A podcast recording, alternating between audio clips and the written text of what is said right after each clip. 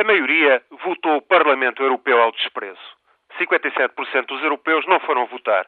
É a maior taxa de abstenção de sempre nas eleições europeias desde a primeira votação, em 1979. Portanto, houve eleições em 27 países da Europa, mas, em boa verdade, as chamadas eleições europeias nunca chegaram a existir. São uma miragem.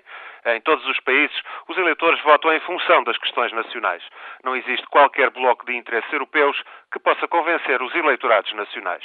Para os eleitores, os verdadeiros centros de decisão são, em última análise, os parlamentos nacionais, os governos que os partidos de cada país acabam por formar. Mais ou menos poderes para o Parlamento Europeu são irrelevantes para os eleitorados nacionais. O que contam são os seus próprios governos. Por isso, em eleições tão pouco participadas, dificilmente se podem identificar grandes tendências, mas existe uma evidente quebra à esquerda.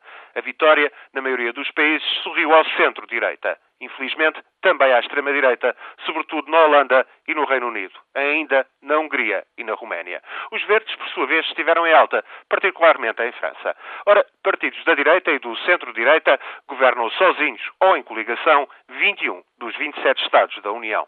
Tirando a Grécia e a Dinamarca, o centro-direita ou reforçou a sua posição, caso evidente da França e da Alemanha, ou então conseguiu vitórias modestas, Berlusconi na Itália, por exemplo.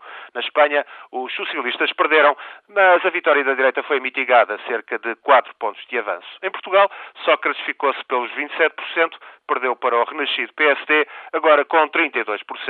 O CDS conseguiu subir para os 8% o Bloco de Esquerda e o PC levam juntos 21%. Todos reconhecem que se criou por cá uma nova relação de força para as eleições legislativas.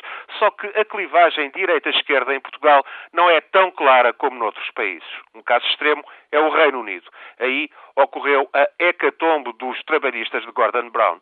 Tiveram o pior resultado num século apenas 15%.